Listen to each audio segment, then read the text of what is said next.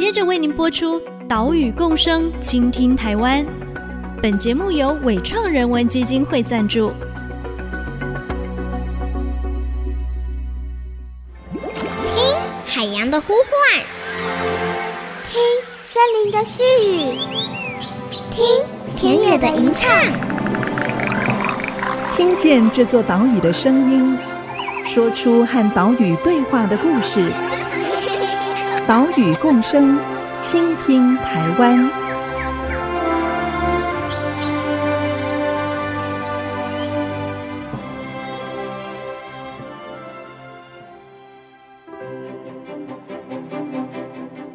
在林地里面可以申请来做林下经济的物种，一个就是森林养蜂，一个是椴木香菇或木耳，那另外一个是林下金线莲，那还有原生山茶的栽培啊，这是在林地。那但如果我们是农地，当然就没有受到这个限制啦，你可以养养鸡呀。Hello，大家好，欢迎收听岛屿共生，倾听台湾，我是袁长杰。我们的节目是在每个礼拜三上午七点半于 IC 之音 FM 九七点五首播。你在 Apple Podcast、Google Podcast 还有 Spotify 也都听得到。使用这些平台的朋友，请记得诶按一下订阅，才不会错过精彩节目哦。在上个礼拜的节目中，我们走访了屏东，来认识什么是林下经济。林下经济啊，就是在不影响到林地的环境，不影响到林木生长的情况之下，种植一些副产品。诶，哪一些副产品呢？目前开放的品项包括了金线莲、椴木香菇、木耳、台湾山茶，还有森林养蜂的产品。这么一来，就可以增加林农的短期收入。而且这些产品也可以跟社区、跟部落结合，来开发出有在地特色的加工品或者是生态游程。好，这些啊是在林地上面使用的放宽。至于农地呢，刚刚我们就听到了屏科大森林系的陈美惠教授，他说到农地没有这些作物上面的限制，要养养鸡也是可以的。所以陈美惠教授就辅导了屏东县牡丹乡的农友。在他们的果园农地上面低密度放养土鸡。今天就让我们从牡丹乡大梅部落的有机农友李金峰他的农场开始，来看山林养鸡怎么养出部落的生机。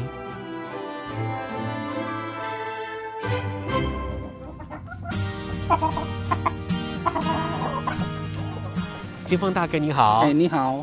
今天我们来到了金峰大哥的果园加农场，哈，是，也是养鸡场，是，三者结合为一，哈，是。金峰大哥，你现在养的鸡只总共是有，目前是有几只？呃。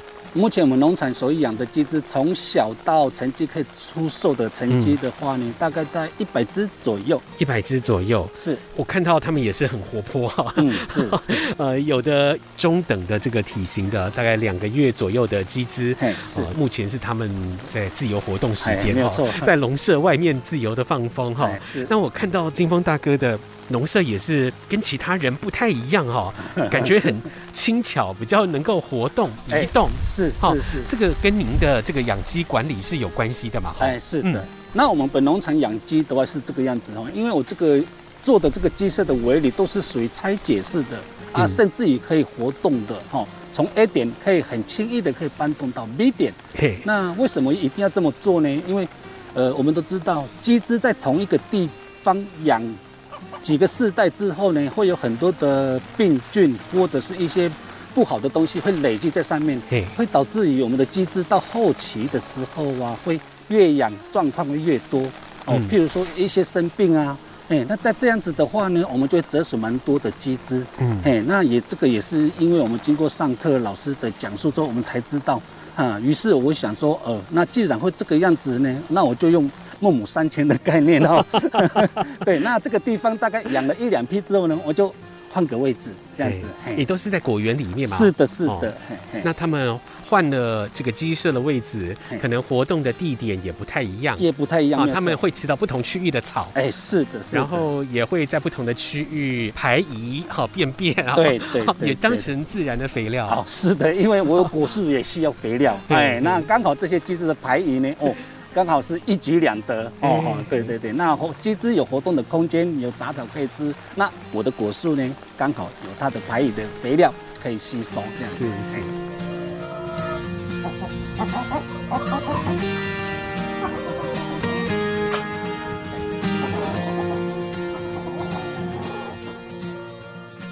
李金峰大哥在十多年前回到故乡，进行有机蔬果的种植。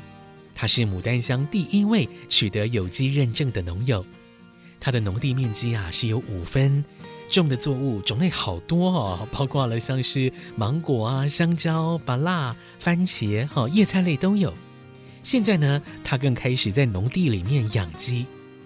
这一天采访就看到了一群鸡，哈，悠闲的在树下活动。好，他们的活动空间是非常充足的。金峰大哥他也自己 DIY 打造了移动式的鸡舍、育雏室、产蛋箱，来进行友善饲养。这一种跟果园一起结合的养鸡方式，就是陈美惠教授推动山林养鸡的典型案例。而这一切，就要从教授陪伴雾台乡的部落进行八八风灾灾后重建开始说起。一开始会养鸡是在雾台哈，因为在这个风灾之后哈，常常就容易下个雨就路断，所以我觉得应该要给部落有粮食自给自足的能力。好，所以当时我觉得蛋白质的来源养鸡是最好的开始，所以我才一开始在十年前哈就在雾台开始做部落养鸡这个事啊。那另外也考虑到循环经济。好，因为什么呢？因为养鸡会产生鸡粪，那因为我们的过程是不用药，所以那个鸡粪大家是很安心的。然后它去做堆肥，它回归到它的田里面，哦，你不用担心说有一些药物会残留在我们的土地里面，不会。啊，这个鸡粪呢，你就回归到农地，啊，农地又生产出这些这些作物，啊，这些作物的疏苗或者是多的果实掉落的果实又可以喂鸡，所以它形成一个很好的循环。啊，所以我觉得这是一个很部落型的循环经济，然后从养鸡就是可以去启动这个事，而且我们希望让消费者吃到非常健康、充满好的这种鸡肉品质，而且能量满满的鸡，跟消费者分享的。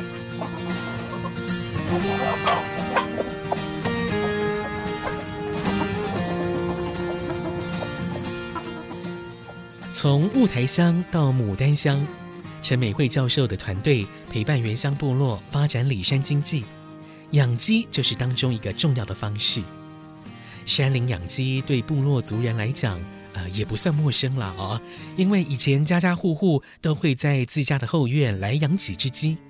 但是呢，现在的山林养鸡是引入了科学化的饲养跟管理方式，养的鸡只呢，也是特地挑选过的，是适合放养的鸡种。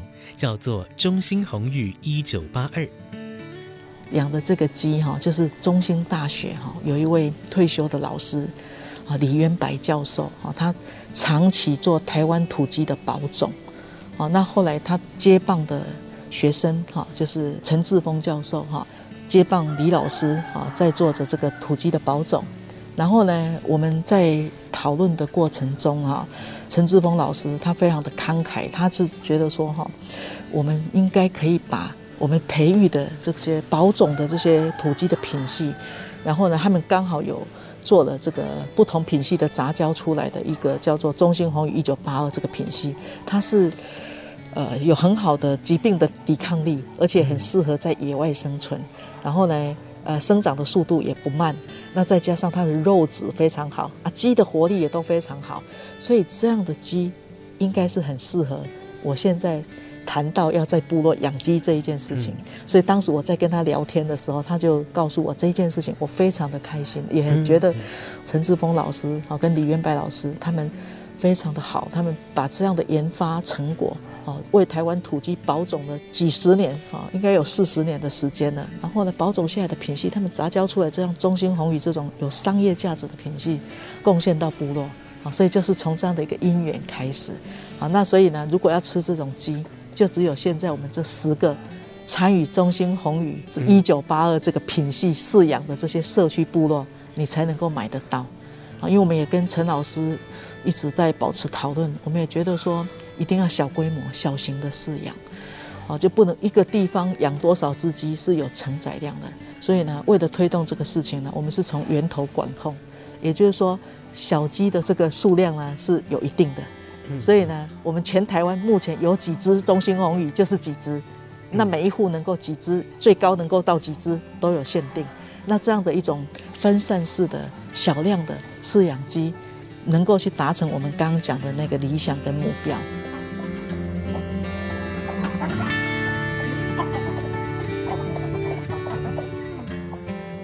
中兴大学选育的台湾红羽土鸡，可以说保留了阿嬷年代乡村土鸡的味道，而且呢，肉质是更加细致，少异味。同样加入了山林养鸡的牡丹部落头目林淑珍是这样子来描述中兴红羽一九八二它的肉质跟滋味，完全不一样。它一个比较 Q 弹，第二个就是比较没有味道，像外面的鸡都有一些。鸡味非常重，或者是腥味也非常重。嗯嗯、那我们这种鸡是比较 Q，比较弹牙。嗯，如果你用炖的那种鸡，呃，更好吃，更香。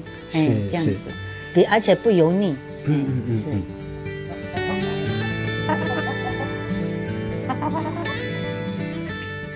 我们采访的这一天中午，就品尝到了用牡丹山林鸡跟林下经济的椴木香菇啊合煮出来的香菇鸡汤啊，这可以说是百分之百在地食材啊。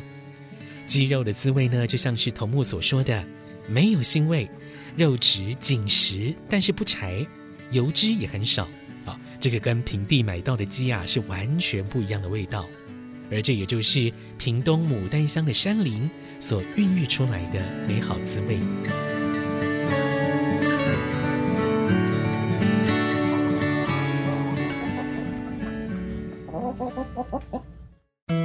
它的饲养的环境啊，是让鸡感到有足够的空间的，不是关在小小笼子，是很大的空间，让鸡可以充分运动，还可以爬树的，哦，还可以有那个那个小小的湿地，可以让它在那边玩水的，所以那个鸡。简直是住在五星级的环境里面，因为让鸡很快乐啊，在这边成长啊，所以你去淑珍头目那边，你就会看到哇，那个鸡怎么那么好，住在这么简直是非常豪华的这个生长环境啊！欢迎回来，岛屿共生，倾听台湾，我是袁长杰。今天的节目带你来认识屏东牡丹乡的部落经济山林养鸡。刚刚我们听到的是屏科大的陈美惠教授，他说到山林养鸡需要给鸡只足够的生长空间，所以呢，饲养的数量是会控制的啊，不会让部落变成了养鸡场。像是牡丹村林淑珍头目的养鸡基地，它的山坡范围也够大啊，而且呢，里面还有一个小池塘，可以让鸡来玩水哦，是他们的五星级游泳池。啊，鸡呢就可以在室外蹦蹦跳跳，有非常充足的运动量。又像是高市社区发展协会的养鸡场，里面呢也有好几个水池，而且在室内也架设了鸡架，地上铺上米糠，来打造一个鸡只喜欢的环境。我们来听高市社区发展协会总干事李德福他的说明：鸡架后让鸡会。鸡洗的时候会比较有安全感，这样子。嗯嗯。那底下铺米糠的用意是？铺米糠主要是说它的鸡的粪便的话，会跟米糠混在一起，而且不会造成整个鸡舍后很那种黏黏的感觉。嗯。然后重要，而且我们可以做肥料的应用，这样，所以它养鸡吼也是蛮好的一个，就是可以做一个啊循环的一些有机肥这样子。哦。所以。鸡粪下来掉到米糠上面，它比较好清。对，之后也可以再把这个混着米糠的鸡粪去做肥料，肥料多功能了。对对对对。这些山林鸡除了住得好之外，也吃得好。我们走进了林淑珍头目他的公寮，里面呢放了好多饲料，因为啊，林淑珍头目是牡丹乡地位最高的部落头目。所以他就以身作则，投入了养鸡工作，甚至还担任了饲料组的组长。他也谈起了如何管理饲料。我们可以登记，先登记报说你要需要的数量，嗯哦而且你必须要有呃知道我们说，哎，我们养鸡的那个饲养的那个内容以及上课，所以你要先跟我定，我必须要先知道说你知不知道这个情形。嗯、哎，我是我们以这样的那个方向去做那个饲料的那个登记数量的统计。是。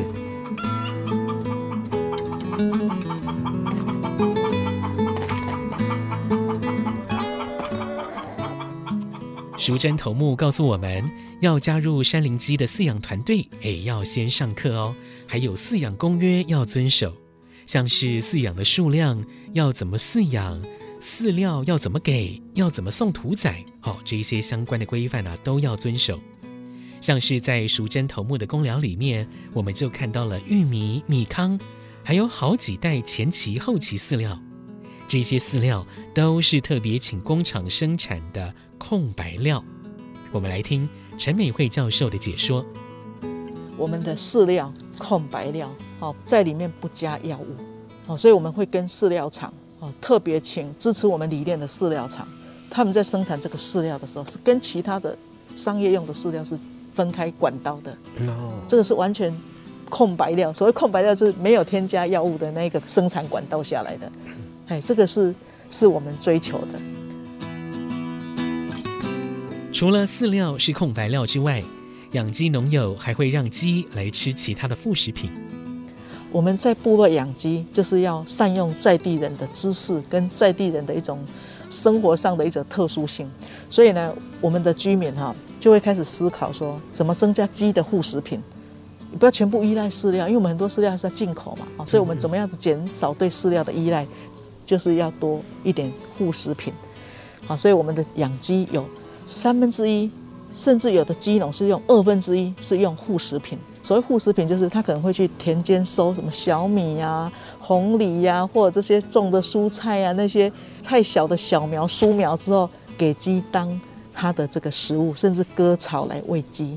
那有的还会善用它在地知识哦，比如说，呃，他会去割一些他们用的这些民族植物，比如假酸浆，哦，或者是他们当地生产的一些构树，哦，或者是当地有一些茅草，哦，甚至呢，有的会种一些中草药，会给鸡吃，还有会拿辣椒放在水里面给鸡喝，增强它的这个抵抗力。像苏珍头目就这么做了，所以他会结合他的当地的一种生活文化。还有他当地特色的一些物产，去放在他的养鸡里面，有的还会给它吃水果，什么水果就掉落的这些水果，可能是 芭乐，这些这些水果或番茄这些东西给鸡吃嘛，好，所以就会形成说，一样是养中心红羽，可是不同部落，甚至不同农民养出来的，它风味上会有一些差异。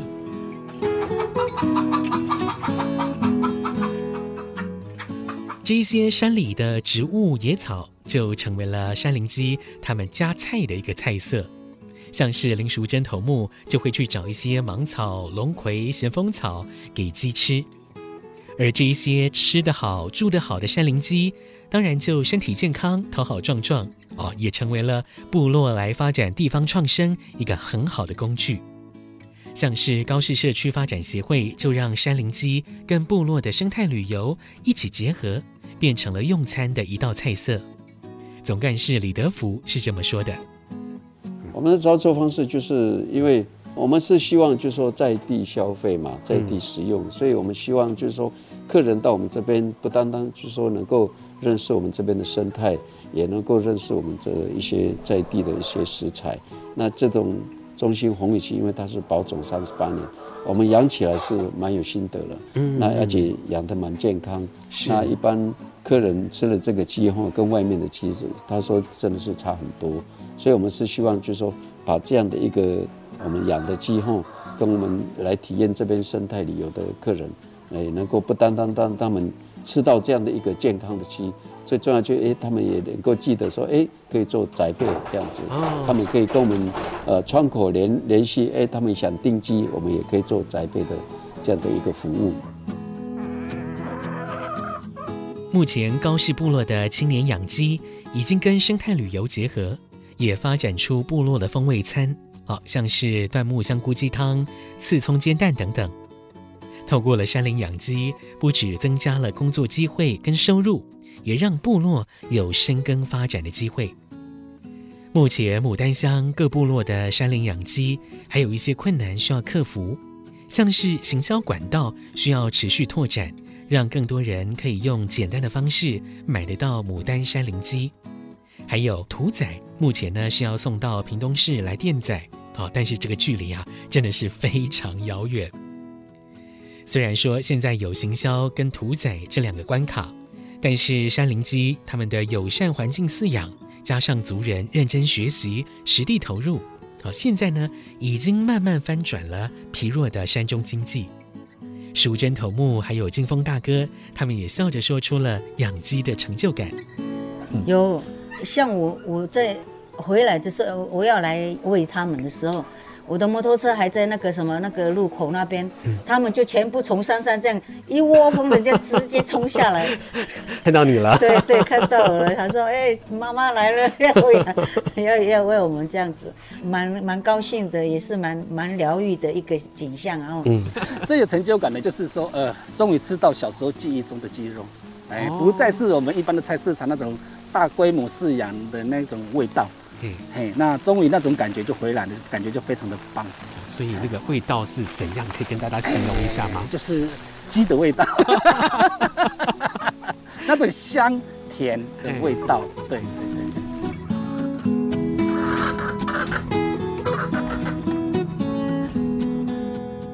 基于环境承载量、动物福祉、友善养殖来限量生产的牡丹山林鸡。不只是美味、健康、安全的肉品，也是部落发展的一大生机。岛屿共生，倾听台湾。我们下个礼拜再会喽，拜拜。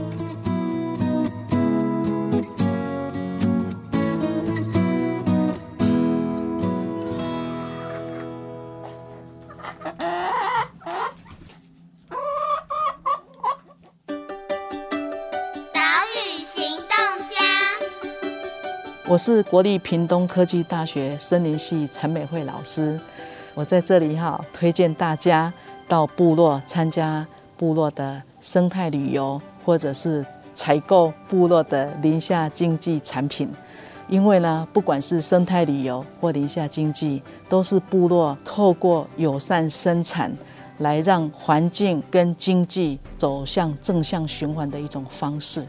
啊！大家支持，对部落来讲就是最好的鼓励。